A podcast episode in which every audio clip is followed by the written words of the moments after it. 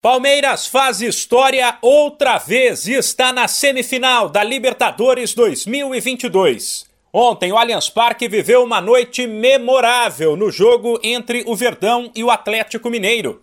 Até os 28 minutos, o duelo de volta das quartas de final estava equilibrado, com o Palmeiras um pouco mais ofensivo que o adversário. Foi quando uma falta dura e a expulsão de Danilo mudaram tudo o Palmeiras teve que se reinventar para jogar até o fim com um a menos. O time recuou, preencheu todos os espaços do campo de defesa e passou a dar a bola ao Atlético Mineiro, que pouco conseguiu fazer diante de um Verdão que deu a vida lá atrás e estava sempre ligado para aproveitar os contra-ataques. A situação do Palmeiras piorou aos 36 do segundo tempo, quando Scarpa também foi expulso. Com dois a menos, o time contou com o apoio da torcida para assegurar o 0 a 0 que levou a decisão para os pênaltis.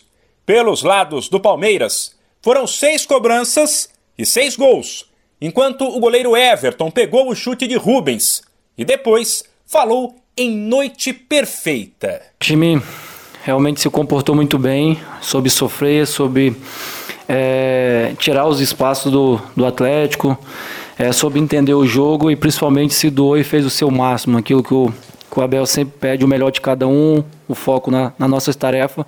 E foi assim em todos os lances.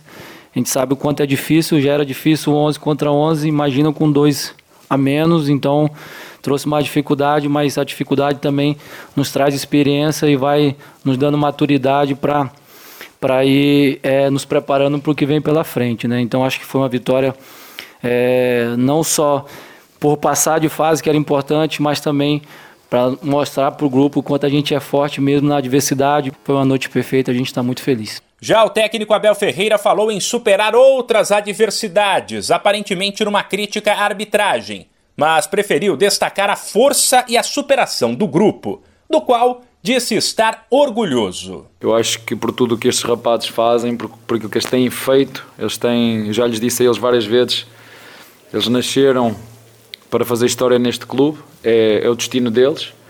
E hoje, contra muitas adversidades, muitas mesmo, um, e não foi só o Atlético Mineiro, não foi só o Atlético Mineiro, tiveram, tivemos muitas adversidades dentro do, do campo e fomos capazes de forma coletiva superar essa, essa, essas adversidades. Portanto, sou um treinador neste momento muito orgulhoso nos meus jogadores e acho que hoje foi a vitória da torcida, mais o empenho e o desempenho dos nossos, dos nossos jogadores. O adversário do Verdão na SEMI sai hoje do duelo entre Estudiantes e Atlético Paranaense. O time volta a campo sábado pelo Brasileiro para o clássico contra o Corinthians.